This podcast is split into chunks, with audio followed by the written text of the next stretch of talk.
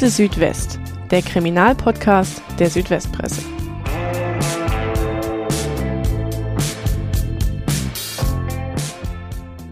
Es ist 23.28 Uhr, als Brigitta Jacobi am 14. Juli 1995 an ihrer Arbeitsstelle in Sindelfingen ein letztes Mal ausstempelt.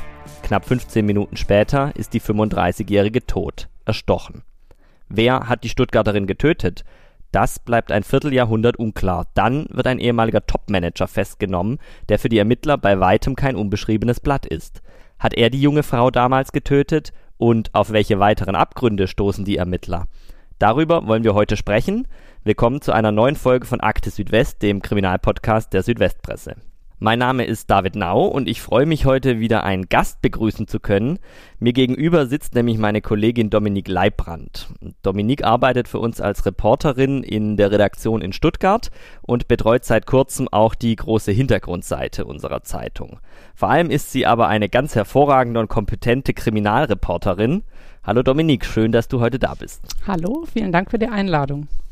Dominik, wir wollen heute ja über einen Fall sprechen, der inzwischen mehr als 25 Jahre zurückliegt. Wie bist du denn da überhaupt drauf aufmerksam geworden? Ähm, Im Prinzip jetzt gar nicht auf spektakuläre Art und Weise, sondern ähm, es gab damals einfach ähm, eine Pressemitteilung ähm, im Februar 2020 ja, wo eben die Staatsanwaltschaft Stuttgart und das Polizeipräsidium Ludwigsburg ähm, die Festnahme in einem alten Mordfall, in einem sogenannten Cold Case, ähm, verkündet haben, also einfach mitgeteilt haben, dass sie da jetzt einen Tatverdächtigen gefasst haben nach der langen Zeit und ähm, ab dem Zeitpunkt habe ich den Fall eigentlich ähm, verfolgt und bin dann auch ähm, in die Recherche eingestiegen.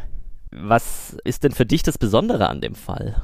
Das Besondere ist, denke ich, einfach, dass es einfach so ein alter Fall ist. Also wenn man eben diesen Terminus Cold Case als Journalist, als Journalistin hört, dann, dann klingelt da natürlich was bei einem. Es gibt ja ähm, Serien, es gibt Foren, die sich mit Cold Cases beschäftigen. Einfach, glaube ich, auch, weil der Mensch auch nicht dazu gemacht ist, so im Ungewissen zu sein. Und ähm, da steckt ja auch ziemlich viel menschliches Leid dahinter, wenn man jetzt an die Angehörigen denkt, die einfach ein Vierteljahrhundert lang ja nicht wussten, in dem Fall jetzt, was mit ihrer Angehörigen eigentlich genau passiert ist. Und wenn es dann eben zu einem Prozess kommt, kommt, ähm, dann ist das natürlich auch eine Chance ähm, für die Familie, da irgendwie vielleicht auch nochmal eben mehr zu erfahren und auch was aufzuarbeiten. Das ist sicher der eine Punkt, der den Fall besonders macht. Der andere ist sicher auch äh, der Angeklagte, Hartmut M., nennen wir den jetzt, der, ja, wie, du es auch schon in der Anmoderation gesagt hast, ja jetzt kein Unbekannter ist, sondern irgendwie sowas wie einen prominenten Status hat und ähm, ja, da sprechen wir ja gleich noch ein bisschen mehr darüber. Genau, wir wollen jetzt am Anfang äh, uns kurz erstmal über das Opfer unterhalten, nämlich über Brigitta Jacobi. 35-Jährige aus Stuttgart. Was wissen wir sonst über sie? Du hast jetzt ja den, den Namen schon voll genannt. Da möchte ich vorweg sagen, in der Berichterstattung habe ich den Nachnamen immer abgekürzt, einfach um die Persönlichkeitsrechte auch der Familie eben zu wahren. Ich habe aber im Vorfeld eben nochmal mit der Schwester gesprochen und die hat mir ausdrücklich das Okay gegeben, den Namen voll zu nennen. Einfach, ähm, ja, das ist ihr wichtig, auch dass dieser Fall einfach nicht vergessen wird. Ähm, deswegen nenne ich jetzt im Folgenden eben den Namen voll. Ähm, auch ja, andere Namen, die ich bisher in der Berichterstattung abgekürzt habe, werde ich voll nennen, auch in Absprache mit den Angehörigen. Genau, 35 Jahre alt hast du schon gesagt. Das, äh, die Brigitta ist ähm, ähm, eine zierliche, hübsche junge Frau äh, mit vollen braunen Haaren. Ähm, die lebt äh, zum Tatzeitpunkt 1995 im Stuttgarter Westen, hat eine kleine Wohnung. Das ist ähm, ein, ein, Viertel, ähm, das heutzutage ziemlich angesagt ist in Stuttgart mit vielen Restaurants und Bars, ähm, wo viele Studenten leben. Genau, sie ist aufgewachsen mit zwei Geschwistern, einer Schwester und einem Bruder in Berlin und dann später bei Otto Brunn in München. Das ist eine gutbürgerliche Familie. Der Vater ist Physiker, die Mutter Hausfrau. Man ist sehr naturverbunden, geht Skifahren, wandern, sie reitet. Und sie hat auch früh eine künstlerische Ader das führt sie dann eben nach dem Abi zu einer Keramikerlehre und ähm, schließlich kommt sie dann nach Stuttgart, um hier an der Kunsthochschule zu studieren. Und das Studium hat sie dann abgeschlossen 1995 und ja, ist so ein bisschen, so wie es die Geschwister im Prozess später erzählt haben, so ein bisschen eine Lebenskünstlerin. Also sie, sie schafft Kunst, glaube ich, aber so wie ich es verstanden habe, kann sie davon nicht leben. Deswegen hat sie dann Nebenjobs äh, ist zum Beispiel im Lindenmuseum, arbeitet da auch als Aufsicht. Sie ist so ein bisschen, lebt so ein bisschen in den Tag hinein, trägt gerne so Batikklamotten, steht auch erstmal um elf auf und ist an sich äh, ein zurückgezogener Typ. Also sie äh, hat eine Freundin im Prozess ausgesagt, äh, das wird später, ist es eben, wird es auch noch wichtig. Sie kommt bei Männern gut an, also ist ein Männertyp, aber ist da sehr zurückhaltend, hat eigentlich keine Affären, wenn dann nur einfach feste Beziehungen in, in ähm, ja, über die Jahre und äh, also neigt jetzt nicht dazu, sich da äh, irgendwie groß auf äh, irgendwelche Geschichten einzulassen. Was passiert dann an diesem ich nenne es jetzt mal schicksalhaften Abend im Juli 1995 mit ihr. Da hat die Brigitta auch gerade mal wieder so einen Nebenjob angenommen bei der Firma Neuhäuser im Gewerbegebiet Ost ähm, in Sindelfingen. Das ist so ein ähm, Gebiet, wo auch heute noch viele Modefirmen angesiedelt sind. Da ist auch das, ähm, kennen vielleicht einige, das Bräuninger Land. Und da hat sie bei der Firma Neuhäuser eben angeheuert und fährt dann, ähm, ich glaube, hier am späten Vormittag mit der S-Bahn dorthin und normalerweise hat sie ein Fahrrad, mit dem sie dann von der S-Bahn-Station zu der Firma Neuhäuser ähm, hin und her fährt. Das sind so zu Fuß ja, muss man da schon so 20, 25 Minuten rechnen und deswegen hat sie dieses Fahrrad, das ist aber an dem Tag ähm, kaputt. Das heißt, die ist dann zu Fuß unterwegs arbeitet dann lange und ähm, stempelt dann also um 23.28 Uhr aus, macht sich auf den Weg zur S-Bahn durch dieses Gebiet. Das ist jetzt kein total belebtes Gebiet, aber es ist gut äh, ausgeleuchtet und es gibt eben ähm, auch ein McDonalds bei diesem Bräuninger Land, äh, wo schon, glaube ich, es ist ein Freitagabend, es ist eine warme Nacht, eine warme Sommernacht, äh, wo dann doch so einiges äh, an Verkehr auch noch unterwegs ist. Sie ähm, ist dann also auf, der, auf dem Gehsteig unterwegs und trifft dann es muss ungefähr 23.39 Uhr, 23.40 Uhr sein, auf ihren Mörder, so muss man das jetzt sagen. Das Ganze, so ist es eben jetzt rekonstruiert worden, auch später angeklagt worden, läuft ähm, sehr schnell ab. Also sie wird dann auf diesem äh, Gehsteig angegriffen ich fasse es jetzt mal kurz zusammen. Im Prinzip wird sie da niedergestochen mit 23 Stichen. Irgendwann fällt sie auf die Straße. Sie versucht noch sich zu wehren, strammelt mit den Beinen. Das wird äh, später alles ähm, beobachtet und ist aber im Prinzip ähm, dann 20 Minuten später tot. Woher weiß man denn diese Details? Waren da Zeugen dabei?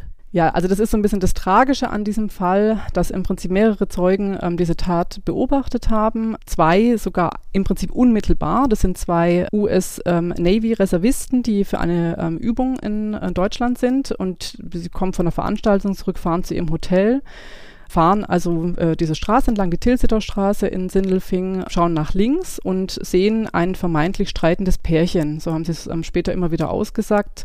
Sieht für sie aus wie einfach ein Paar, die so eine Date Night haben, ähm, so haben sie später gesagt und die aber irgendwie eine Auseinandersetzung haben, das ist ihnen schon klar. Sie sehen also, ähm, wie dieses Paar da irgendwie umschlungen miteinander auf dem Gehsteig steht, finden die Situation ein bisschen komisch, fahren aber weiter. Man muss sich auch vorstellen, das spielt sich alles in Sekunden ab. Fahren weiter, sehen dann, wie die Frau ähm, nach ihnen winkt oder ruft, also doch irgendwie so, eine, so ein Hilfezeichen gibt.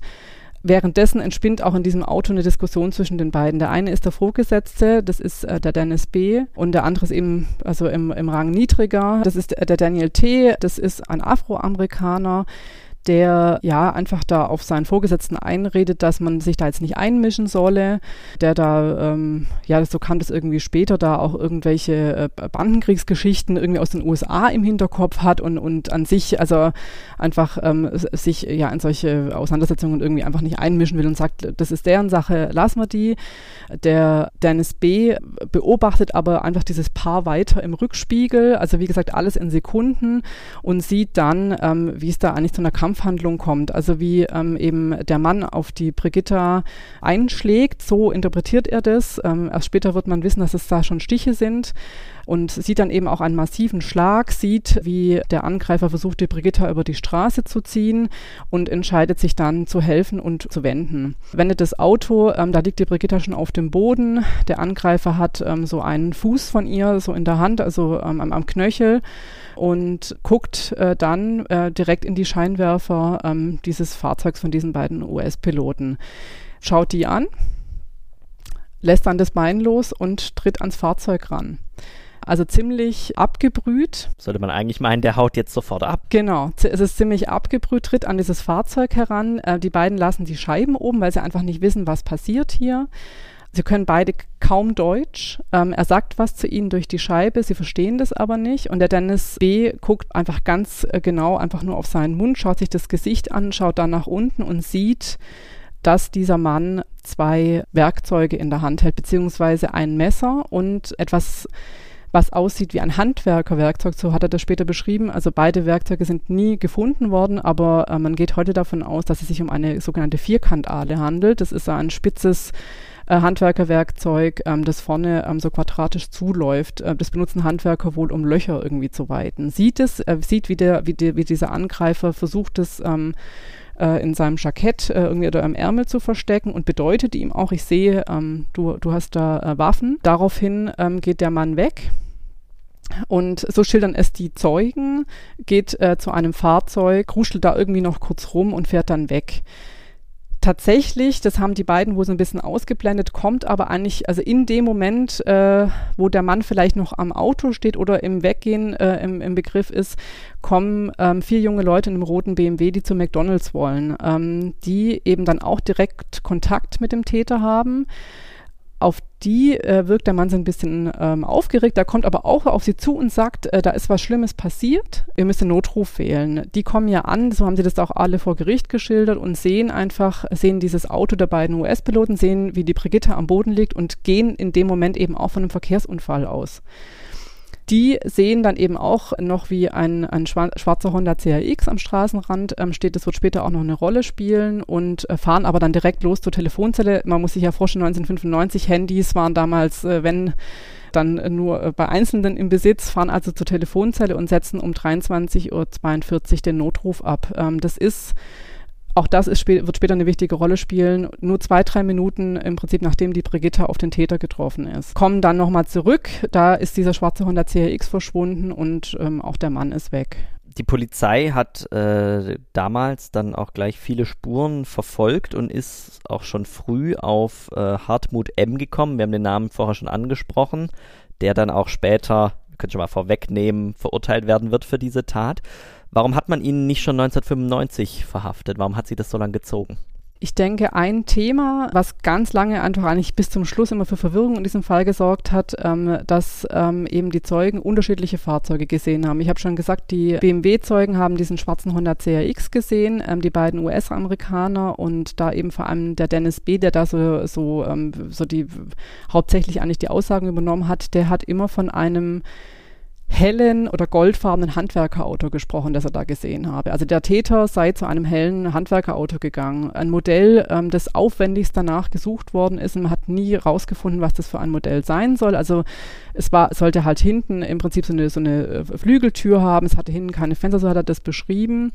Und dann ist auch in den Zeitungsberichten nach der Tat hat man dann eben so Phantombilder von diesem Fahrzeug erstellt und also die Ermittler haben sich dann schon auch sehr auf dieses Fahrzeug gestürzt. Ähm, es sind dann trotzdem auch diese Honda-Zeugen, die konnten das sehr glaubhaft alle belegen, eben, dass es diesen Honda, äh, diesen schwarzen Honda CX gegeben hat. Also der Fahrer dieses roten BMW ist heute auch in der Autobranche. Die fanden das Auto damals alle toll. Das war so ein bisschen der Sekretärinnen-Porsche äh, zu der Zeit, äh, ähm, hieß es. Also es war ein bekanntes Auto und auch bei jungen Leuten wohl ein beliebtes Auto. Also sprich, dieses Auto gab's. Eine Insassen dieses BMW hat sich auch ein Teilkennzeichen gemerkt und nachdem hat man dann eben die schwarze Honda CRX nach denen gefahndet und hat da im Kreis Böblingen, das waren Böblinger ähm, Teilkennzeichen, eben auch acht Fahrzeuge, wenn ich es jetzt richtig in Erinnerung habe, gefunden. Und kommt dann also so äh, auch zu Hartmut M., der eben seinerzeit eben so einen schwarzen Honda CRX fährt er wird befragt. Ähm, es wird auch ein Foto von ihm gemacht, wobei heute nicht mehr so richtig klar ist, wer hat das Foto wann, wo aufgenommen. Ist er persönlich befragt worden oder telefonisch. Auf jeden Fall wird er befragt und gibt an, er sei mit einem früheren Kollegen im Biergarten zu der Zeit gesessen. Und das ist eigentlich der Knackpunkt. Ähm, es wird zwar dieser frühere Kollege angerufen und der bestätigt es seinerzeit wohl auch, ähm, wobei das im Prozess nicht mehr so eindeutig gemacht hat. Äh, es wird aber nicht überprüft, ähm, ob dieser Biergarten wirklich so lange offen hatte. Es ist nicht ganz genau klar, wie die Befragung dieses Zeugen abgelaufen ist. Also um das einzuordnen, dieser Zeuge wird, taucht in den Akten, ich glaube, zwei oder dreimal ähm, mit unterschiedlichen Namen auf und das ist auch immer noch der falsche Name. Also man hat da schon den Eindruck gewonnen, das ist nicht ganz so sauber abgelaufen, diese Befragung. Und es wird aber nicht weiter überprüft, also wie lange hat der Biergarten offen. Es wird auch nicht die Ehefrau befragt, wann kam der Mann nach Hause oder so weiter. Ähm, es man belässt es dabei und damit verschwindet äh, Hartmut M. im Prinzip für 25 Jahre ähm, von der Bildfläche, was diesen Fall angeht auf jeden Fall. Diese Folge wird von der Systemhaus Ulm GmbH präsentiert, eurem Partner für IT-Dienstleistungen, Applikationsentwicklung und Cybersicherheit. Viele von euch arbeiten zurzeit wahrscheinlich im Homeoffice. Aber habt ihr gewusst, dass die Arbeit in den eigenen vier Wänden zum Krimi werden kann? Im Netz sind wir vielen Gefahren ausgesetzt. Das stellt vor allem kleine und mittelständische Unternehmen vor neue Herausforderungen. Wie ihr die Remote-Arbeit richtig absichern könnt und euch gegen Cyberangriffe wehrt, verraten euch die IT-Experten von der Systemhaus Ulm GmbH. Beim Arbeiten von zu Hause nutzt ihr Netzwerke, die nicht vom Unternehmen kontrolliert werden. Deshalb ist es wichtig, die Leitung in die Firma und den Zugriff auf Unternehmensdaten möglichst sicher zu gestalten.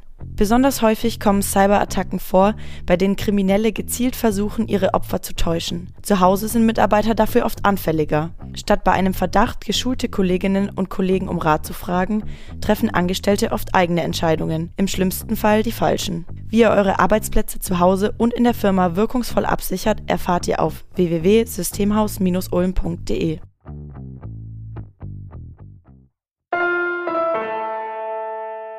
Anfang 2020 kommt Hartmut M. dann aber doch wieder ins Visier der Ermittler. Man nimmt ihn nämlich in Hamburg in einer Gartenlaube fest. Wie lief das denn ab und warum hat man ihn jetzt doch festgenommen? Ja, also das war so, dass der Fall ähm, natürlich über die Jahre ähm, durch, durch viele Hände gegangen ist, aber dann eigentlich erst so 2017, 18 wieder so ein bisschen Schwung bekommen hat. Ähm, da gab es ähm, einen Fallpaten, der da ähm, ja nochmal so eine DNA-Überprüfung äh, in Auftrag gegeben hatte. Also man hatte eben unter Brigittas Fingernägeln und auch in der Kleidung ähm, DNA sichergestellt. Ähm, konnte damit aber eben 1995 ähm, einfach noch nicht besonders viel anfangen. Es gibt ja auch diese DNA-Datei erst seit 1998, also wo äh, DNA von, von Tätern gespeichert wird. Ähm, und man war auch mit der Technik noch gar nicht so weit. Gleichzeitig, also im gleichen Zeitraum, man kann jetzt nicht so richtig nachvollziehen, was war da jetzt zuerst, machen die Angehörigen Druck. Und zwar, ähm, es gibt ja eben die Schwester und den Bruder von der Brigitta und die Schwester hat dann mittlerweile auch schon zwei erwachsene Töchter und die eine ähm, macht einfach, ähm, also über Jahre immer wieder sagt die äh, zu ihrer Mutter, äh, du jetzt frag dann nochmal nach, also sie treibt sie auch immer so ein bisschen an, ruft dann nochmal an, also die, der Schwester ist es dann irgendwann auch schon ja, die scheut sich teilweise auch da immer nochmal nachzusagen, weil das auch einfach alte Wunden wieder aufreißt und, und dann sie sich auch oft durchtelefonieren muss und dann wissen die Polizisten oft nicht, von was spricht sie jetzt eigentlich, sie wird dann durchgereicht und so weiter, aber die, die Tochter macht da also weiter Druck und findet dann ähm, im Internet auch einen Privatermittler, ähm, mit dem sie dann einfach so von familiärer Seite her das Ganze nochmal angehen wollen. Das ist ein Berliner Privatermittler, ähm, der wiederum mit einem Anwalt äh, zusammenarbeitet. Die beiden haben schon ähm, mehrere Cold Case Fälle gemacht und das wird dann später eben auch der Nebenklagevertreter der Familie. Ähm, der Mario Seidel ist das. Der verlangt dann Akteneinsicht ähm, und das dauert ewig. Das zieht sich, also das geht, geht fast zwei Jahre, da fehlt immer wieder was, dann können sie nicht weitermachen. Dann ist irgendwann, die, genau, die Akten sind unvollständig, dann ist auch irgendwann klar, da fehlen Asservate. Ja, im Endeffekt, nach Darstellung der Familie ist es so, dass dann die Ermittler eigentlich dann dadurch so richtig äh, äh nochmal in Gang kommen, weil die Familie einfach diese Akteneinsicht beantragt hat und unter Druck macht. Die Ermittlerstelle ist natürlich einfach so da, dass sie turnusmäßig sowieso alle Cold Case Fälle überprüfen und dann so eben das Ganze nochmal aufgegriffen haben. Auf jeden Fall im Herbst 2019 übernimmt die letzte Sachbearbeiterin die Sache und schaut sich einfach den ganzen Fall nochmal richtig an. Die arbeitet 150 Aktenordner durch, die hat äh, 20 Kartons die hat im Prozess, also es war ihr, glaube ich, sehr wichtig, da nicht früheren Kollegen ans Bein zu pinkeln. In irgendeiner Art und Weise hat sie mehrfach betont, dass sie da nichts Schlechtes sagen möchte, aber sie sagt schon, es ist ein sehr großes Chaos, Chaos und Durcheinander. Ähm, sie findet dann zum Beispiel die Kleidung des Opfers im letzten Karton ganz unten, die eben lange als verschwunden galt. Das findet sie dann andere Dinge wie zum Beispiel das Brustbein ähm, von der Brigitta, ähm, das halt durchschlagen worden ist oder auch eine Rippe, das fehlt bis heute, das ist wahrscheinlich weggeworfen worden. Auf jeden Fall schaut die sich eben nochmal alles an, sieht auch, dass diese DNA-Untersuchung, die so 2017, 2018 von ihrem Kollegen vorgenommen wurde, dass da, da taucht auch schon der Name Hartmut M. auf. Äh, allerdings gab es damals, es war eben so eine Mischspur, so eine große Trefferzahl, dass es eben ähm, nicht aussagekräftig genug war. Und sie äh, schaut dann auch nochmal die Akten nach diesen Fahrzeugen durch, stößt auf diesen Honda, stößt wieder auf den Namen und ähm, ordnet dann im Prinzip nochmal eine Auftypisierung an. Zu dem Zeitpunkt ähm, gibt es auch von Hartmut M. in der DNA-Analysedatei, also ist er da schon verzeichnet, ähm, weil er nämlich zwischenzeitlich lange in Haft saß. Warum war denn seine DNA überhaupt in der Datenbank? Hartmut M. hat schon mal eine Frau getötet, deswegen saß er dann eben ähm, äh, zwischenzeitlich ziemlich lange in Haft. Und zwar ist er 2007 verurteilt worden, ähm, weil er die Magdalene Heinrich äh, umgebracht ähm, haben soll. Oder es ist ein rechtskräftiges Urteil, also umgebracht hat. Und zwar ist er da wegen Totschlags ähm, verurteilt worden. Die Magdalene Heinrich, ähm, die war 2001 mit ihrem Landfrauenverein unterwegs aus Obersontheim bei Schwäbisch Hall ist das ein kleines Örtchen. Die waren zusammen unterwegs nach Ungarn. Die wollten da eine Fahrt machen an den Plattensee. Und leider hatte die Magdalene Heinrich einen abgelaufenen Reisepass dabei, ähm, was sie aber erst an der Grenze gemerkt hat. Und dann gab es da eben eine Diskussion, was sollen wir machen, drehen wir alle um. Und sie hat dann darauf bestanden, dass sie jetzt aussteigt alleine und alleine irgendwie den Rückweg antritt und ähm, ihre Reisegruppe weiterfährt. Und der äh, Hartmut M. hatte zu der Zeit ähm, ein Unternehmen in Ungarn und war eben auf dem Rückweg. Er hat damals in Hof in Bayern gelebt und hat die Magdalene Heinrich ähm, eingesammelt. Das, so ist es dann, hat sich das äh, später alles aufgeklärt. Eine Woche später ist ihre Leiche in Turnau ähm, in Bayern mit durchgeschnittener Kehle ähm, gefunden worden und es hat dann auch 20 Monate gedauert, bis man auf ihn kam. Es gab dann einen Prozess ähm, im Jahr 2004 da ist er aber erstmal freigesprochen worden. Ähm, und das ist aber dann vom BGH aufgehoben worden, das Urteil.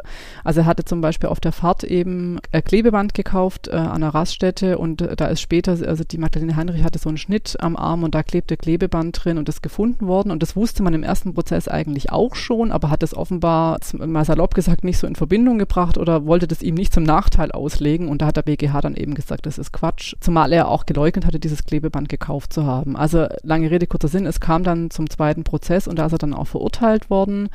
Allerdings nur wegen Totschlags. Äh, auch damals ging es schon eben darum, um die Frage Mord, aber dafür haben einfach die Beweise nicht ausgereicht. Und noch ein kurioses ähm, Detail, also in dieser Strafe von zwölfeinhalb Jahren ähm, da steckte eben auch noch eine andere Straftat und zwar zwischen ähm, den, den beiden ähm, Prozessen hat er ähm, versucht, offenbar jetzt in Geldnöte geraten durch den ersten Prozess, den Shell-Konzern zu erpressen, hat sich dann Decknamen gegeben, Garibaldi, hat äh, die, die Bild-Zeitung äh, dann noch eingeschaltet, um da Druck aufzubauen, hat da gedroht, äh, Molotow-Cocktails auf Autobahnen zu werfen äh, und da Anschläge zu verüben und wollte dafür eben Geld haben. Aber das Ganze ist dann also grandios gescheitert. Er ist in, in einer Telefonzelle bei Lüneburg Lüneburg festgenommen worden.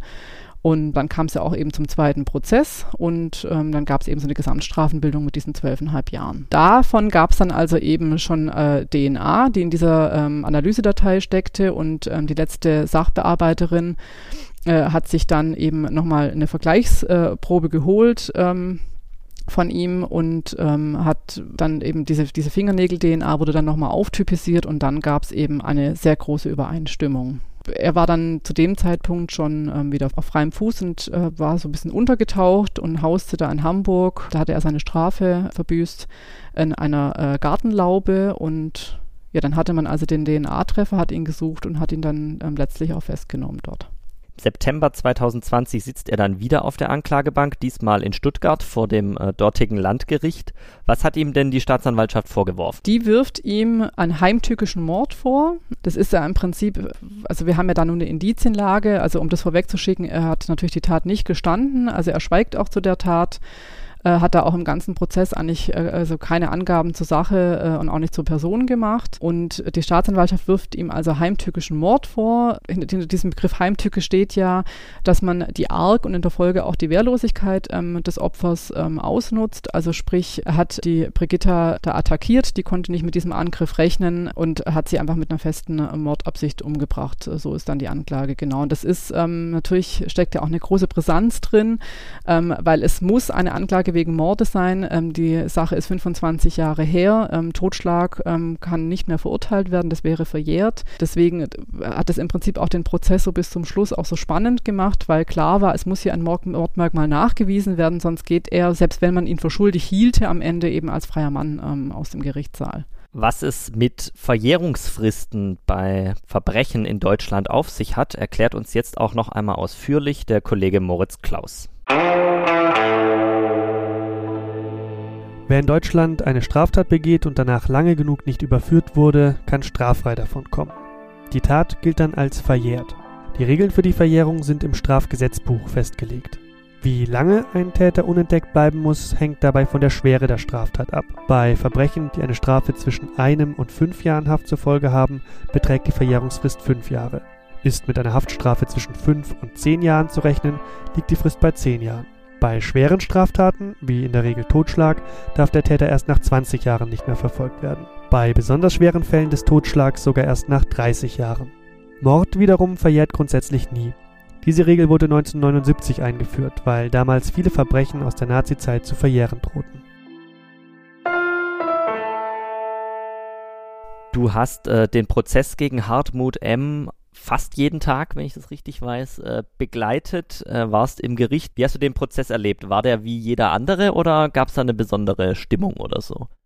Ja, auf jeden Fall. Also genau, ich war, es waren ja fast 30 Prozesstage und ich war tatsächlich fast jedes Mal dabei. Also wenn ich nicht dabei war, dann äh, war ich mal krank oder, oder hatte vielleicht auch mal eine leichte Erkältung und es ist ja alles in Corona-Zeiten abgelaufen. Ähm, da ähm, galten ja besondere Vorsichtsmaßnahmen, dann muss man sich eben auch mal fernhalten. Aber genau, ich habe eigentlich äh, fast jeden Sitzungstag mitgemacht. Und das war im Prinzip auch das Besondere. Es zog sich ja wahnsinnig lange, der Prozess. Also so lange habe ich noch keinen Prozess begleitet. Das ist auch, finde ich, jetzt nicht selbstverständlich als Redakteurin, dass man die Gelegenheit bekommt, ähm, so, ein, so einen Prozess ähm, über so weite Strecken und oder zu begleiten, da auch so tief einzusteigen. Ähm, Gerade für eine Regionalredaktion find, fand ich das super und bin da auch sehr dankbar für. Ja, im Prinzip ist da, ähm, also quasi wöchentlich ist da verhandelt worden und es war ja schon interessant, weil ähm, es waren immer Beobachter da. Also da kam, ähm, es war so ein bisschen wechselnd, aber es gab auch so einen festen Kern, also fast wie so eine kleine Prozessfamilie war das am Ende, weil man sich ja über so lange Strecken immer gesehen hat. Da kamen frühere Mitarbeiter des Angeklagten zum Beispiel, also die ihn halt jetzt, die kamen jetzt glaube ich nicht, um ihn zu unterstützen, sondern einfach, weil sie ihn halt irgendwie kannten, vielleicht teilweise auch entfernt, äh, aber da einfach interessiert waren. Ähm, es kamen auch immer wieder frühere Ermittler. Der Fall ist ja durch viele Hände gegangen und da gab es schon auch ja, gibt es glaube ich schon auch ein, zwei, denen der Fall noch sehr nahe geht. Die saßen dann schon auch mal hinten drin, haben mal zugehört und so hat man eben ja, kam man auch mit vielen Leuten in Kontakt und es wurde viel darüber gesprochen, eben weil es ein Indizienprozess war und ja, der Fall einfach bis zum Schluss ja viele Rätsel aufgegeben hat. Und ja, das war, war eine besondere Stimmung und ich weiß zum Beispiel auch für die Angehörigen, glaube ich, aber ganz hilfreich, dass sie da auch immer wieder so dieselben Gesichter gesehen haben. So, so habe ich das mitbekommen, dass denen das auch so ein bisschen Halt gegeben hat tatsächlich, ähm, äh, weil da eben auch so Kontakte entstanden sind. Lass uns doch einmal auf Hartmut M. schauen. Wer ist denn der Mann, der da auf der Anklagebank sitzt? Das ist so ein, ein, bisschen der große Unbekannte und er selber wollte auf jeden Fall ja, ja nicht wirklich zur Aufklärung beitragen, was seine Person angeht. Also ich habe es ja schon gesagt, er hat, ähm, hat sich da in Schweigen gehüllt in weiten Strecken. Aber man hat natürlich trotzdem einiges erfahren. Ähm, auch in, in, in, früheren Prozessen war er, glaube ich, noch ein bisschen redefreudiger. Ähm, auf jeden Fall ist es ein Mann, der eigentlich bis er Mitte 50 war, jetzt mal so nach außen hin ein ziemlich erfolgreiches Leben geführt hat. Der gute Jobs hatte, äh, der Familie hatte, der, der Kinder hatte er ist 1950 in Emden in Niedersachsen geboren, also zum, zum, als der Prozess gestartet ist, war er 70. Dass die Kindheit jetzt vielleicht, dass es da nicht so ganz rund gelaufen ist, das hat sich so ein bisschen angedeutet. Also die Eltern haben sich früh scheiden lassen. Ähm, er wächst dann mit zwei Halbbrüdern auf und zum Vater hat er kaum Kontakt gehabt. Aber ob das jetzt tatsächlich irgendwelche Auswirkungen auf sein Leben hatte, ähm, das ist im Prinzip unklar geblieben, weil, weil, weil er dazu sich auch überhaupt nicht geäußert hat.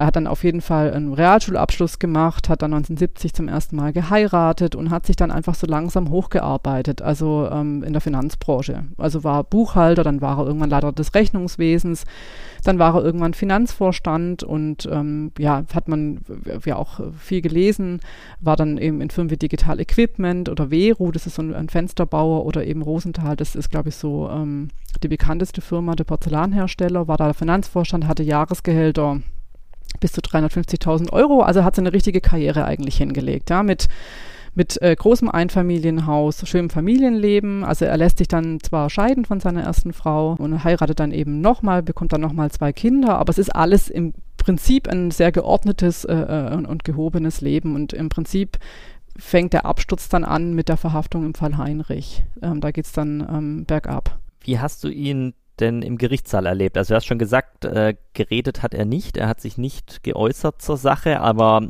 er muss sich ja irgendwie verhalten haben in dem Prozess.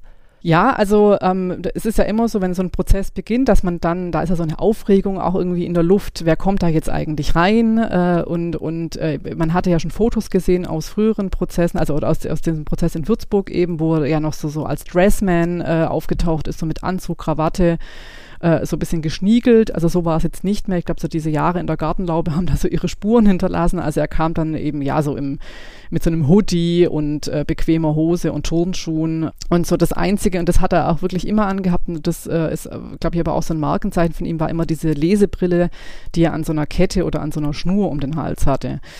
Ansonsten hat er eigentlich, also in weiten Teilen ähm, geschwiegen. Ähm, am Ende hat er dann noch was gesagt, aber er hat sich feinsäuberlich Notizen gemacht. Auch das ist, glaube ich, so ein Markenzeichen von ihm, hat ganz viel mitgeschrieben. Und man hat ja auch in, in dieser Gartenlaube wahnsinnig viele Notizen gefunden und ein ausgeklügeltes ähm, Ordnungssystem auch auf seinen Rechnern. Und äh, da war es jetzt auch egal, ob das jetzt um die Korrespondenz mit der Mutter geht oder um Pornobilder, die man bei ihm ja auch gefunden hat. Also 300 äh, Pornobilder, die er da in ganz verschiedene Kategorien äh, einsortiert hat und alles ganz feinsäuberlich abgelegt. Also er ist an sich ein sehr strukturierter. Trotz allem muss sich so ein Gericht ja ein Bild von, von so einem Angeklagten verschaffen und in vielen Fällen gehört da auch ein psychiatrisches Gutachten dazu, gerade wenn es um sowas wie Mord geht. Das ist, glaube ich, in dem Fall auch gemacht worden. Da ist ähm, auch der ähm, uns äh, schon äh, sehr bekannte Peter Winkler beauftragt worden, ähm, der Tübinger ähm, äh, Sachverständige ähm, und der hat äh, ihn begutachtet, natürlich jetzt auch ohne mit ihm zu sprechen. Ähm, der konnte eben auf die ganzen Akten zurückgreifen und es gab auch frühere Gutachten. Also im, im Würzburger Fall ähm, ist auch ein Gutachten erstellt worden und auch in Haft ähm, ähm, gab es, glaube ich, nochmal zwei Gutachten. Der Peter Winkler ähm, ist im Prinzip zu dem Ergebnis gekommen, dass sich auf jeden Fall um einen also total gesunden Menschen handelt, also dass da keine Störung vorliegt, also sprich auch keine verminderte Schuldfähigkeit oder irgend sowas im Raum stehen könnte. Und er hat ja im Prinzip ihm eine narzisstische Akzentuierung beschieden. Also ähm, es gab ja das andere Gutachten in Würzburg, das ich angesprochen hatte. Da hatte der Gutachter sich ein bisschen weiter aus dem Fenster gelehnt und hatte sogar von einer narzisstischen Persönlichkeitsstörung gesprochen.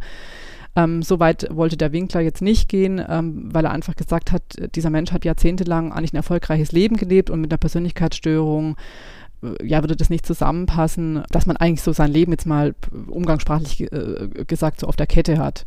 Deswegen also nur eine Akzentuierung, die aber im Prinzip, denke ich, ergibt es am Ende auch ein schlüssiges Bild, ähm, weil wir haben einfach ähm, dann Top-Manager, ähm, der super Karriere macht, ich meine, nicht umsonst sagt man ja, dass Topmanager oft so narzisstische Akzentuierungen auch haben. Also es passt eigentlich ähm, gut zusammen. Dass der Winkler da jetzt nicht so falsch liegen kann, ähm, das kam dann doch auch noch raus in verschiedenen Videos, ähm, die es von Hartmut M. gibt. Also zum einen ist da ähm, im Gerichtssaal ähm, ein Video gezeigt worden, ähm, das in Haft gedreht worden ist. Da hat er sich einfach bereit erklärt, so zu Haftbedingungen Stellung zu nehmen und da hat man einen, einen sehr selbstbewussten Mann erlebt, der, der da auch ganz locker geplaudert hat, ähm, der, glaube ich, sich von sich selber auch ziemlich viel hält. Also es ist ihm auch, sein IQ ist mal getestet worden, der lag bei 130, also ein sehr intelligenter Mann, der, der sich da schon auch so ein bisschen für seinen Finanzsachverstand ähm, ähm, da gerühmt hat oder da es schon betont hat, dass er ähm, da viel Ahnung hat.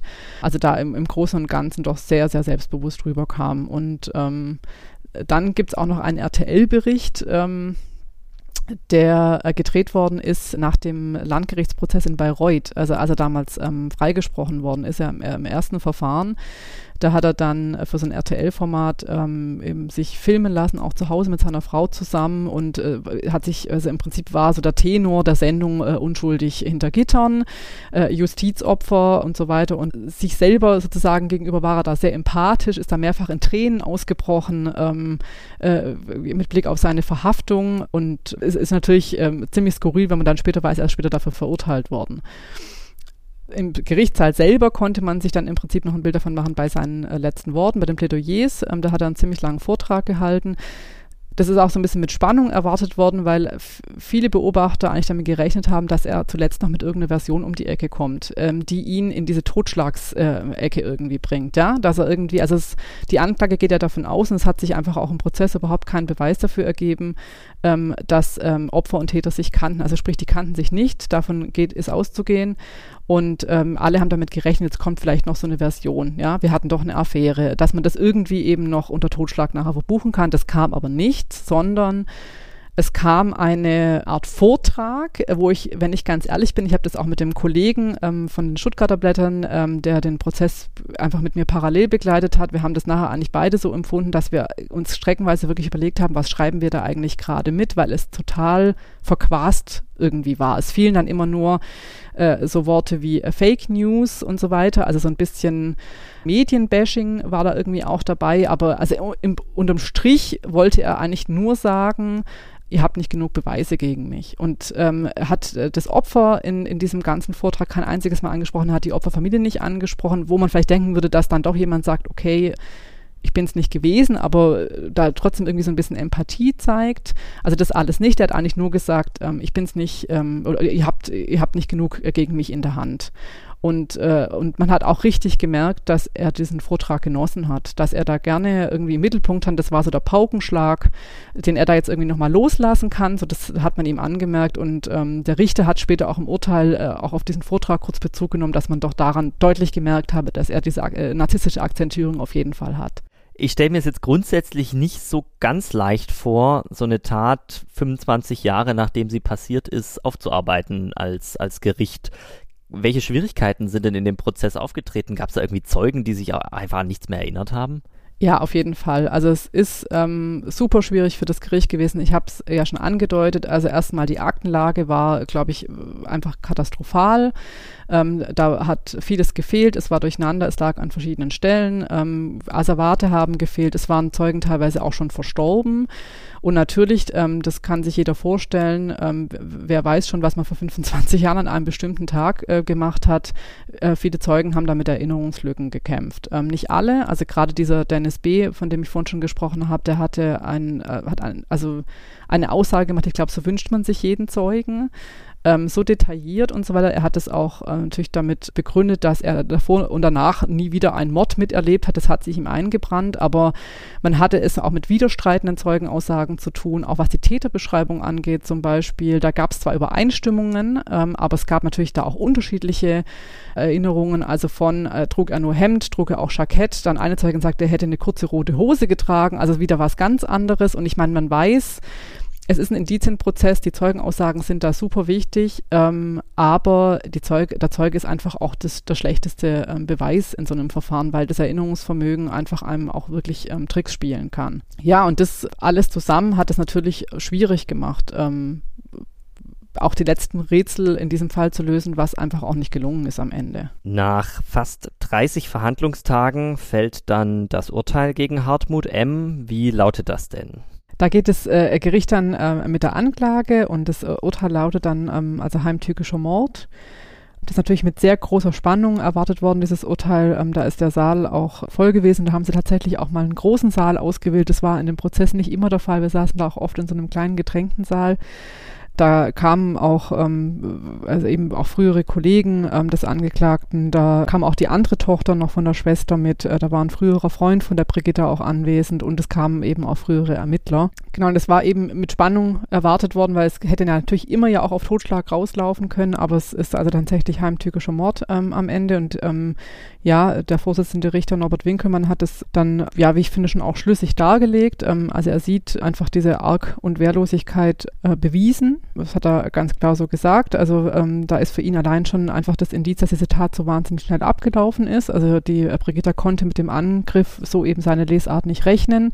Und der Angriff ist äh, ja wahnsinnig schnell vonstatten äh, gegangen. Also nochmal zur Erinnerung, die beiden treffen ungefähr zwei, äh, 23, 39 2340 aufeinander und 2342 setzen die Zeugen aus dem roten BMW schon den Notruf ab. Also sprich, innerhalb von zwei, drei Minuten ist das Ganze abgelaufen.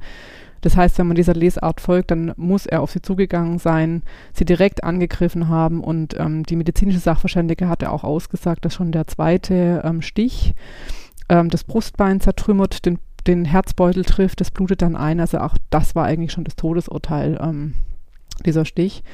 Und ähm, der Richter hat dann eben auch gesagt, dass er auch diesen Tötungsvorsatz, ähm, der eben in diesem Mordmerkmal Heimtücke mit inbegriffen ist, sieht. Ähm, der Hartmut M. hatte ja dann eben nach dieser Auslegung eben die beiden Tatwerkzeuge schon dabei und führt die bei sich, als er aus dem Fahrzeug steigt, äh, die Brigitta eben sieht, ähm, aussteigt ähm, und, und das beides mitnimmt und damit auf sie zugeht. Und damit ist für den Richter eben der Tötungsvorsatz klar bewiesen. Er hat in dem Urteil, das schriftliche Urteil liegt ja noch nicht vor, aber in dieser mündlichen Begründung eben gesagt, ähm, dass klar ist, dass es ohne die DNA, da gab es eine sehr hohe Übereinstimmung, mit einer statistischen Häufigkeit von äh, bei einer Spur von 1 zu 26 Billionen, bei einer anderen Spur von 1 zu 24 Billionen, also eine wahnsinnig ähm, äh, hohe Zahl die, ja, dadurch, dass sich ja Täter und Opfer auch nicht kannten, ähm, lässt sich das ja nicht anders erklären als im Zusammenhang mit der Tat, dass diese DNA unter ihren Fingernägeln war. Aber er hat eben auch gesagt, dass das ohne diese DNA-Spur nicht zu einer Verurteilung gereicht hätte. Ähm, es gibt natürlich diese Hinweise, den schwarzen Honda ähm, vor Ort und dann auch der Dennis B. hat ähm, den, den Angeklagten ja dann im, im Prozess eigentlich eindeutig identifiziert. Das war ja auch eigentlich also noch eine ganz ähm, aufsehenerregende Geschichte. Also der ist ja ähm, per Videoschalte in die USA ähm, befragt worden und hatte da wirklich also eine wahnsinnig gute Aussage gemacht, sehr detailliert, sehr plastisch. Also ist da auch rumgesprungen und hat diesen Kampf da nachgezeichnet und auch äh, wie dann äh, der Brigitta noch helfen wollte und, und äh, wie die noch versucht von der Straße zu robben. Also hat das alles sehr ähm, detailliert äh, beschrieben ist aber eigentlich mit dem Angeklagten selber in der, äh, bei dieser Befragung überhaupt nicht konfrontiert worden und hat dann im Nachgang selber recherchiert und ein Foto äh, vom Angeklagten im Internet gefunden und hat dann einen, einen Bekannten, der ganz früher auch mal Teil dieser Soko war, eben ähm, eine E-Mail geschickt und, und hat ihm da eigentlich geschrieben, ähm, dass er da irgendwie schier vom Stuhl gefallen sei, also dieses Foto gesehen hat und das hätte bei ihm was getriggert äh, und er hat diese Tat ja auch irgendwie, also die ist ihm so im Gedächtnis, als wäre es gestern gewesen, es hat sich ihm eingebrannt. Und also das ist, ähm, das ist der Drecksmörder, so hat er es ihm geschrieben. Und diese E-Mails kamen dann eben zum Gericht, worauf äh, dann der Zeuge eben nochmal befragt worden ist und ähm, da eben dann auch direkt mit dem Angeklagten konfrontiert worden ist und ähm, da eben auch gesagt hat, er sieht dann eine sehr hohe Übereinstimmung mit seiner Erinnerung. Und äh, der Richter hat das zwar ein bisschen eingeschränkt, weil er natürlich auch bei dem Dennis B. so einen, so einen hohen Lieferdruck sieht. Also der fühlt sich sehr schuldig, dass er damals eben nicht ausgestiegen ist und gleich eingegriffen hat. Das hat man auch gespürt. Aber trotz allem fand er die, die Zeugenaussage ähm, einfach dann glaubwürdig, genau. Aber die allein hätte eben, diese, hätte eben nicht gereicht für eine Verurteilung. Wie, wie lautet denn das Strafmaß? Das ist eine lebenslängliche Haft. Er hat jetzt nach 15 Jahren, hat er frühestens die Möglichkeit, aus dem Gefängnis zu kommen. Ich meine, er ist jetzt 71, also er wird dann Mitte 80 sein und auch äh, der Richter hat aber auch zu ihm gesagt, nachdem er bei ihm äh, keinerlei Unrechts- oder Einsichtsbewusstsein irgendwie sieht, rechnet er auch nicht, mit, nicht damit, dass er dann nach 15 Jahren dann schon auf freien Fuß kommt. Äh, wobei man jetzt auch dazu sagen muss, dass äh, das äh, Urteil noch nicht rechtskräftig ist. Also da ist eine Revision ähm, schon anberaumt und da muss man dann einfach mal sehen, wie das Ganze weitergeht.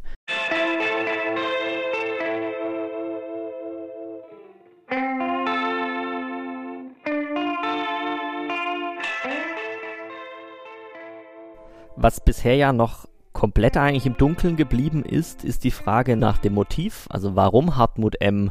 die Brigitta Jacobi äh, getötet hat.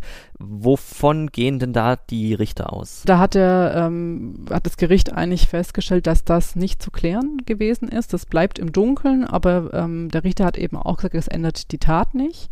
Darüber ist natürlich wahnsinnig viel spekuliert worden, weil ich habe ja schon gesagt, ähm, schon eingangs ähm, war klar, wir müssen hier ein Mordmotiv finden, also jetzt auch aus Sicht jetzt mal äh, der Nebenklage oder auch der Staatsanwaltschaft, ähm, sonst reicht es nicht für die Verurteilung. Und Klar, die Staatsanwaltschaft hat eben auf Heimtücke gesetzt. Das Thema der Nebenklage war eigentlich immer, dass sie den Hartmut M. für einen ähm, Sadisten halten, der aus sexuellen Motiven getötet hat. Also die sehen, haben die Tat auch immer eben in Verbindung mit der Magdalene Heinrich gesehen die ähm, ja von hinten, der von hinten die Kehle durchgeschnitten wurde und zwar brutal, also so, dass es bis zur Wirbelsäule durchging die, das hat auch der psychiatrische Sachverständige als Schächten in, in, seinem, äh, also in seinem Vortrag da bezeichnet. Also in dem Tag ist immer, immer davon ausgegangen, auch mit Blick auf diese Pornobilder, die gefunden wurden, dann hat, ähm, wurde auch eine Excel-Datei gefunden, in der aufgelistet war, dass äh, ähm, der Hartmut M. seine ähm, zweite Frau nach der Trennung, und die war da eben in Geldnöte geraten, hat er sie ähm, für Sex bezahlt und eben auch unter anderem für schmerzhaften Sex. Es war da irgendwie so ein, ähm, ein Punkt in dieser Excel-Datei.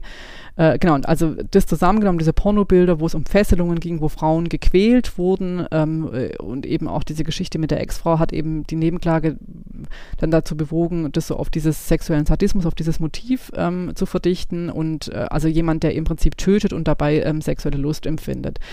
Das ist eine Version, die der psychiatrische Sachverständige nicht mitgegangen ist, der aber auch also ein sehr interessantes Motiv in Erwägung zieht, was auch, was er auch selber gesagt hat, was es eigentlich nicht oft als Mordmotiv gibt, und zwar ähm, die reine Mordlust. Also jemand, der einfach sich daran ergötzt, wie jemand stirbt. Man muss ja, und also der hat das natürlich immer hypothetisch ausgedrückt, ja. Ähm, der, da, damals war der Hartmut M. ja auch in dem Fall jetzt noch gar nicht verurteilt und ähm, aber hat immer dann eben gesagt, wenn man das eben in Verbindung sieht mit der Magdalene Heinrich, also diese beiden ähm, Frauentötungen, Zufallsopfer, er kannte beide nicht könnte das ähm, theoretisch ähm, ein Motiv sein. Aber es ist eben nicht geklärt. Ähm, konnte einfach, es bleibt eine Blackbox im, äh, im, im Endeffekt des Innenlebens des Angeklagten, weil er einfach gar nichts dazu gesagt hat. Wie nehmen denn die verschiedenen Parteien das Urteil auf? Also gerade der Täter und auch die Opferfamilien. Hm. Ich habe es ja schon gesagt, er ist, es war gleich klar, ähm, dass er in Revisionen gehen würde. Das haben auch seine beiden Anwälte ähm, auch gleich gesagt, die da eben verschiedene Ansatzpunkte sehen. Und ich meine, das kann natürlich auch sein, dass es so weit kommt. Es ist ein Indizienprozess gewesen. Da geht es immer um die Frage der Beweiswürdigung. Für die Opfer ist es, äh, die Opferfamilien ist es natürlich erstmal eine große Erleichterung gewesen. Und zwar nicht nur für die Angehörigen ähm, von der Brigitta Jacobi, sondern auch von der Magdalene Heinrich. Ähm, da hatte ich auch äh, mit der äh, Tochter eben einige Male Kontakt und die war auch einige Male im Prozess, die danach auch gesagt hat, sie hat das Gefühl, dass er jetzt erst so die richtige Strafe eigentlich bekommen hat, weil bei ihrer Mutter hat es ja eben nur für Totschlag in Anführungszeichen ähm, gereicht. Und ja, der das, glaube ich, auch irgendwie nochmal so eine gewisse Befriedigung gegeben hat. Und die, die Angehörigen von der Brigitta Jacobi, klar, also da hatte mir die Schwester auch in der Woche davor gesagt, wenn es da keine Verurteilung gibt, bricht für sie eine Welt zusammen. Was ja auch verständlich ist, man weiß ein Vierteljahrhundert überhaupt nicht, was passiert ist und möchte dann irgendwo einfach auch mal zu einem Abschluss kommen hast du gerade auch schon gesagt, dass die, die Angehörigen da teilweise auch mit im Gerichtssaal saßen. Warum tun die sich das denn an nach 25 Jahren? Das habe ich auch mit beiden Opferfamilien besprochen oder eben mit der Schwester und der Tochter. Und ähm, diese Wille Heinrich hat da was Interessantes gesagt. Die hat ja beide Prozesse eben voll mitgemacht und hat auch gesagt, sie hatte einfach das Gefühl, das ist das Einzige, was sie für ihre Mutter noch tun kann, für die dort einzustehen. Und da hat sie sich zum Beispiel, das hat sie jetzt als Beispiel genannt, sich einmal in den Zeugenstand rufen lassen. Der, der Hartmut M. hatte damals ähm, ausgesagt, äh, dass er die Magdalene Heinrich ähm, an seinem Rastplatz, glaube ich, oder sowas ähm, äh, bei, bei Regensburg äh, rausgelassen hat. Und ähm, dann stand eben im Raum, dass die in einem Hotel da übernachtet habe. Und ähm, da gab es dann Zeugen, die die Magdalene Heinrich in diesem Hotel gesehen haben wollen und sie hätten sich mit ihr auf Englisch unterhalten. Und da hat dann eben diese Bille Heinrich sich gemeldet, hat sich einen Zeugen rufen lassen, also ihre Mutter habe überhaupt kein Englisch gesprochen, das könne überhaupt nicht sein. So. Und das, das hat ihr dann, glaube ich, auch so gezeigt, dass es richtig ist, dabei zu sein. Ähm, was jetzt die Angehörigen von der Brigitta angeht, da war ja vor allem, also die Schwester war eigentlich immer da, äh, der Bruder manchmal, die hatten ja beide eine sehr weite Anreise. Die Schwester wohnt in Tirol mit ihrer Familie, ähm, der Bruder wohnt, glaube ich, in Sachsen-Anhalt. Ja, die sind da, glaube ich, so ein bisschen unterschiedlich mit umgegangen. für die Schwester und die mit ihrer Tochter eben, die das Ganze so ein bisschen angestrengt hatte, auch ähm, also einfach immer da war, für die war, glaube ich, einfach auch wichtig, da so viele Details wie möglich zu erfahren. Und ähm, also vieles wussten die einfach nicht. Man denkt ja immer, die Angehörigen wissen über alles Bescheid, aber das war einfach gar nicht so. Du hast auch äh, mit den Familien im Nachgang nochmal gesprochen. Wie beurteilen die denn jetzt diesen ganzen Fall? Also die Tatsache allein, dass, dass, dass sie es waren, die da der Polizei Beine machen mussten, stelle ich mir schwierig vor. Es ist natürlich immer deren Darstellung und die Polizei stellt es natürlich anders dar, aber es spricht schon einiges dafür, dass da was dran ist. Ähm, ich, zumal ja selber auch Ermittler oft sagen, es sind oft die Familien, die da nochmal Hinweise geben oder nochmal nachfragen. Und natürlich ist es auch so, das hat man jetzt auch in dem Fall gesehen, ähm, das haben dann immer so Fallpaten übernommen und dann kam halt irgendein aktueller Mordfall. Ja, und ich meine, das kennt jeder, der irgendwie in einem stressigen Job ist. Also äh, dann lässt man eben den alten Fall liegen und widmet sich dann irgendwie dem neuen Fall. Aber ja, grundsätzlich ähm, ist es so, dass die ähm, den Prozess wahnsinnig anstrengend, aber auch wichtig fanden, sich aber, glaube ich, von Seiten der Ermittlungsbehörden einfach mal mehr Offenheit gewünscht hätten. Also im Sinne von vielleicht einmal so ein, okay, es sind hier Fehler passiert, das ist menschlich, das hätten die, glaube ich, auch nachvollziehen können. Aber die hatten das Gefühl, dass immer so das so unterm Deckel gehalten wird, dass Fehler gemacht wurden. Und ich glaube, ja, die hätten sich einfach gewünscht, wenn man da einmal offen gesprochen hätte, ja, es, hier sind Fehler, äh, Fehler passiert äh, irgendwie, und dann hätte man vielleicht von, von da nochmal irgendwie nochmal anders miteinander anfangen können. Du hast auch erst vor kurzem, wenn ich das richtig im Kopf habe, nochmal mit der Schwester von Brigitta Jacobi gesprochen. Wie geht's ihr denn jetzt, nachdem die ganze Sache ausgestanden ist, nachdem der Täter zunächst jetzt mal verurteilt ist. Wir haben schon gesagt, Revision läuft noch, also muss man schauen, wie sich das entwickelt. Aber wie geht's ihr persönlich? Ist das für Sie eine Befreiung? Hilft ihr das jetzt bei der Verarbeitung? Ich habe sie ein paar Tage nach dem Urteil ähm, getroffen, haben wir uns unterhalten und ich glaube, das war vielleicht jetzt noch ein bisschen zu früh, um das so in Gänze zu umreißen, aber also ich glaube, sie ist froh, dass es jetzt vorbei ist, weil sie es wirklich anstrengend fand, also auch mit Corona-Auflagen und so weiter einfach fast ein Jahr lang immer aus Tirol anzufahren. Das ist ja einfach eine einfache Fahrt von fünf Stunden. Ähm, und natürlich auch dieses, ähm, ja, dass dann einfach auch jedes Mal äh, das Ganze wieder hochkommt. Man ist am Tag vorher schon aufgeregt, ähm, am Tag danach beschäftigt man sich noch damit und ähm, aber grundsätzlich ist sie froh, dass es diesen Prozess gegeben hat. Das ist für sie sehr wichtig gewesen. Ähm, überhaupt auch, dass es einfach eine Verurteilung gegeben hat, weil sie auch gesagt hat, das ist ähm, eine offene Wunde in der Familie. Also jedes, jedes Weihnachtsfest, ähm, jedes Geburtstagsfest, jedes Silvester war immer die Frage, ob das nochmal geklärt wird. Auch ihre Eltern, die Mutter ähm, lebt noch, ähm, hat aber, es ist dem Prozess ferngeblieben, ist jetzt 85. Sie sagt, ihr Vater sei daran eigentlich zugrunde gegangen und ähm, sie hat auch gesagt, jede, mit jedem Jahr, das vergeht, und sie hat ja auch immer wieder bei der Polizei angerufen und hatte dann oft auch das Gefühl, dann rief sie an und die Polizisten wussten gar nicht, um was geht's jetzt und um, dann wurde sie wieder weitergeleitet, kam sich da auch manchmal ein bisschen doof vor und dann vergingen die Jahre und dann hat sie hatte sie das Gefühl, das, das wird sich vielleicht irgendwann überhaupt nicht mehr klären. Und das jetzt natürlich so, ein, so einen Abschluss zu haben und auch was sie so als Beispiel genannt hat, Dinge zu erfahren, die sie vorher nicht wussten. Zum Beispiel, dass die Brigitte nicht sofort tot gewesen ist. Äh, es gab ja noch so eine Art kleinen Kampf. Also sie hat noch versucht, sich zu wehren das hat ihr, glaube ich, irgendwie, ja, also viel gegeben im, im Sinne von, dass da einfach so, so Lücken gefüllt wurden, also Wissenslücken gefüllt wurden. Das hatte ich ja auch eingangs gesagt. Ich glaube, die Ungewissheit ist immer das Schlimmste. Das sagt man ja nicht umsonst. Und ich glaube, gerade, also wenn jemand stirbt, ein geliebter Mensch stirbt, ist es immer schlimmer, wenn dann eben noch so ein Gewaltverbrechen im Spiel ist. Ich glaube, dann ist es, möchte man einfach wissen, so viel wie möglich wissen, was da eigentlich passiert ist, was mit dem geliebten Menschen passiert ist. Wie ging es dir denn bei dem Gespräch mit der Angehörigen und auch so generell im Prozess? Man ist ja eigentlich ähm, als unabhängiger Beobachter da, was ja aber nicht heißt, dass einen das nicht auch irgendwie berührt. Gerade, ich habe ja über den Zeugen, ähm, den Dennis B. erzählt, der wirklich sehr plastisch berichtet hat und ähm, also zum Beispiel diese Szene, ähm, wie er erzählt, ähm, wie er dann, also der Täter ist weg, ähm, äh, die Brigitta liegt auf der Straße und er entschließt sich dann also auszusteigen, ihr zu helfen, noch in der Annahme, ja, sie sei eigentlich nur in Anführungszeichen verprügelt worden. Und dann ähm, sieht, sie dreht sich um und versucht eben so auf den Unterarm von der Straße zu robben. Das war schon hart, das zu hören. Und ähm, das ist sicher auch ein Moment gewesen, wo wir auch, wo ich auch ein bisschen mit den Tränen gekämpft habe. So ähm, klar, auch das Gespräch mit der Schwester ist immer wieder gab es natürlich immer wieder Momente, ja, wo ich schon ein Kloß im Hals hatte, einfach weil das mal unabhängig davon, was nachher bei so einem Prozess irgendwie passiert oder was da rauskommt, wer da verurteilt wird, das natürlich einfach ein Schicksal ist, denke ich, wo, wenn man ein bisschen Empathie irgendwie ähm, besitzt, ähm, das einen ähm, ja auch mitnimmt, eben, dass ähm, jemand Geliebtes einfach auf so eine Art und Weise ähm, irgendwie sterben muss. Ich finde, die Schwester ist da eigentlich mit ihren Gefühlen sehr gut umgegangen. Die hat auch die Tränen irgendwie mal laufen lassen irgendwie, aber hat auch gesagt, sie steht dazu und ähm, das fand ich eigentlich eine gute Art, eine offene Art, so mit den Gefühlen umzugehen. Auch nach 30 Verhandlungstagen konnte man nicht alles klären, was diesen Fall betrifft. Welche Fragen sind denn aus deiner Sicht noch offen geblieben? Ja, also es gibt ähm, da einfach noch Rätsel in dem Fall, ähm, ja, die man also tatsächlich bis zum Ende nicht klären konnte. Da ist ähm, eben die Frage mit diesen beiden Fahrzeugen. Ähm, ich habe es ja vorhin erwähnt, die, die beiden Amerikaner sehen dieses helle Handwerkerfahrzeug, äh, die BMW-Zeugen sehen den Honda. Das ist eigentlich eine Frage, die sich, die in dem Prozess immer wieder ähm, angesprochen worden ist. Es gibt auch die Theorie, äh, auch von früheren Ermittlern, dass da vielleicht sogar zwei Männer äh, involviert gewesen sind, ähm, auch weil es ja doch auch Unterschiede in den Zeugenbeschreibungen gab, ähm, war da einfach immer die Idee auch auf Ermittlerseite, dass da zwei ähm, Täter vielleicht zugange waren, dass da vielleicht einer dieses Handwerkerauto gefahren hat und äh, der Hartmut M. eben mit, mit, äh, mit diesem Honda unterwegs gewesen ist.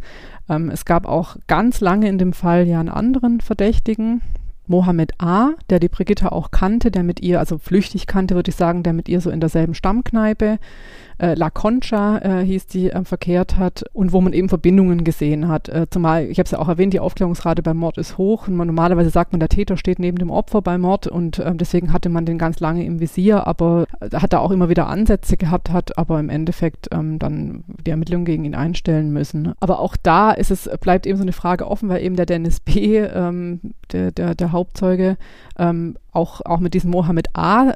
zwischenzeitlich mal konfrontiert war und auch bei dem eben hohe Übereinstimmungen gesehen hat. Das ähm, hat seine Zeugenaussage, die an sich wirklich sehr stimmig war, aber eben so ein bisschen, ja, bisschen abgeschwächt. Er hatte ja damals auch ein Phantombild erstellen lassen. Da muss man sagen, wenn man den Mohammed A. ein Foto daneben legt, sehen die zwei sich wirklich total ähnlich. Also da kriegt man tatsächlich so ein bisschen einen Schreck. Aber wie gesagt, der ist raus aus der Sache. Man hat da auch DNA-Überprüfungen gemacht und ähm, hat da einfach keine Übereinstimmungen gesehen. Aber es ist einfach bis zuletzt jetzt uns klar, was ist mit diesen beiden Fahrzeugen. Ähm, der Richter kommt in, in, in einer mündlichen Urteilsbegründung, ähm, ist eben da zu dem Schluss gekommen, dass es dieses Handwerkerauto wohl nicht gegeben hat. Er denkt, ähm, dass einfach die beiden äh, US-Amerikaner so auf das Geschehen äh, fokussiert waren, dass vielleicht die Erinnerung da irgendwas aufgefüllt hat, äh, vielleicht, auch, vielleicht auch in Verbindung mit diesem Handwerker-Werkzeug, ähm, ähm, das der Dennis B. da gesehen hat. Es ist einfach nicht mehr nachweisbar, was für ein Fahrzeug das gewesen sein soll. Ja, es konnte nicht bewiesen werden, dass es das gibt gibt, aber es konnte eben, es ist eben auch nicht klar, ob es es vielleicht nicht doch gegeben hat.